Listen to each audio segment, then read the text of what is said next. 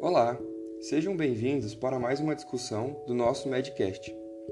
Dessa vez, com os acadêmicos de medicina Davi e Pedro Henrique. Hoje falaremos sobre o poder da estatística inferencial como ferramenta de estudo na medicina.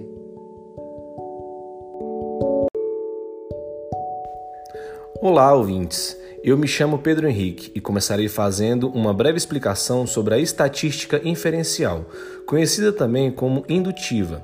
Esta é a parte da estatística que permite fazer generalizações e tirar conclusões a respeito da população, de onde os dados foram retirados. Desse modo, em uma pesquisa por amostragem, inicialmente descreve-se a amostra por meio da estatística descritiva a qual reúne, resume e organiza os dados, para posteriormente inferir para a população as propriedades estudadas na amostra.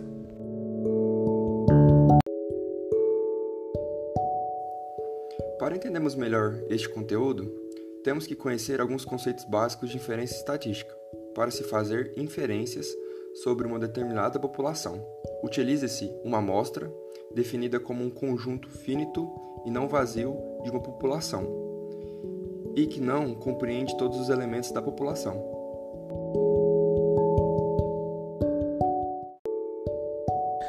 Agora já sabemos o que é uma amostra. Precisamos diferenciar parâmetros e estimadores.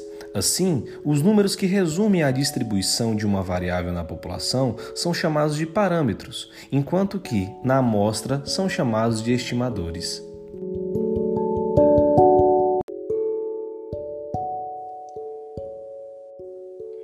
Os outros conceitos básicos são o de hipótese e o de p-valor. Hipótese refere-se a uma proposição provisória e antecipada, usada como demonstração de ações ou fenômenos da natureza, podendo ser comprovada pela suposição ou pela experiência.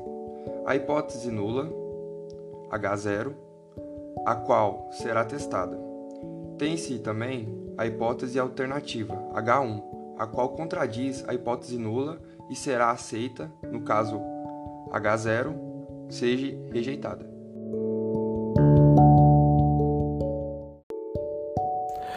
Já o p-valor indica a probabilidade de se observar uma diferença tão grande ou maior do que a que foi observada sobre a hipótese nula. Assim, o p-valor acaba sendo uma probabilidade de se observar um valor de estatística de teste maior ou igual ao encontrado. E também pode ser entendido como o menor valor de nível de significância para a qual rejeitamos H0. Por outro lado, se o nível de significância proposto para o teste for menor que o p-valor, não rejeitamos a hipótese nula, ou seja, aceita-se H0.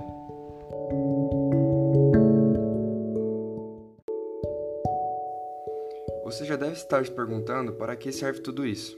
Bom, isso serve para realizar o teste de validação de hipóteses, o qual irá dizer se a hipótese nula H0 deverá ser aceita ou rejeitada. Para isso, utiliza-se o p-valor e o nível de significância do teste, chamado de alfa.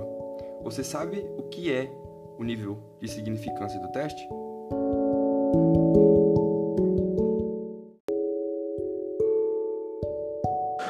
O nível de significância é a probabilidade de o teste rejeitar H0.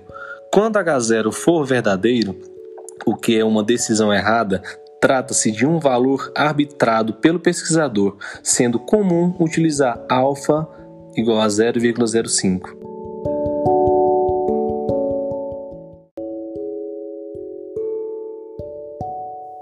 Como já sabemos, para que serve o nível de significância e o p-valor, vamos entender como se dá a validação de hipóteses nula H0. Deste modo, se p for menor ou igual a alfa, rejeita-se H0. Por outro lado, se p for maior do que alfa, aceita-se o H0.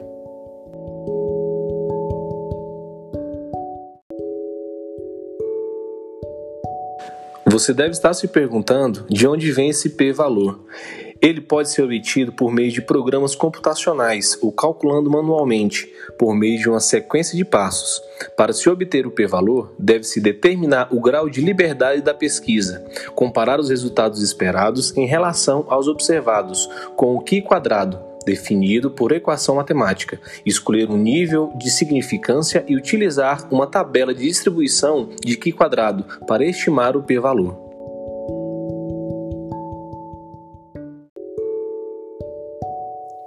Foi falado em nossa instrução, a hipótese será uma proposição provisória e antecipada, mas como essa hipótese deve ser aplicada em artigos e projetos?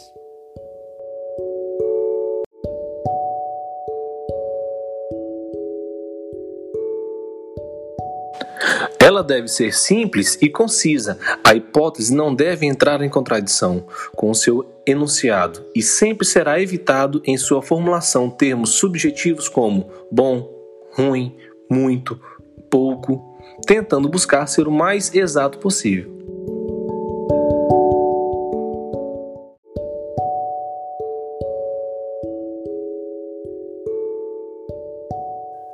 Bem, pessoal, e para finalizar esse tópico, também temos o um intervalo de confiança, aonde será estimulado a partir de um parâmetro de interesse de uma população. Ele é calculado utilizando-se um número de elementos da amostra, a média e o desvio padrão.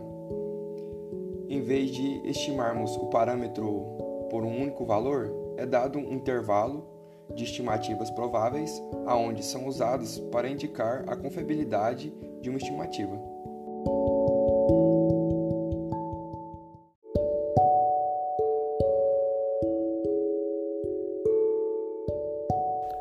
Não podemos esquecer que os testes de hipótese são passíveis de erros.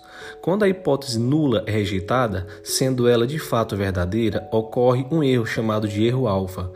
A probabilidade de ocorrência desse tipo de erro é estabelecida quando o nível alfa é definido antes da realização do teste. Pode acontecer também de a hipótese nula ser aceita, estando ela errada, caracterizando um erro beta.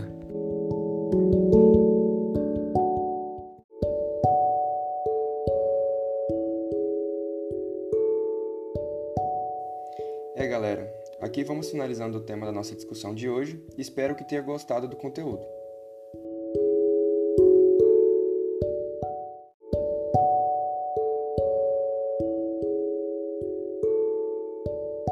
Nosso muito obrigado por acompanhar o nosso Mapcast até o final e esperamos você para o próximo conteúdo.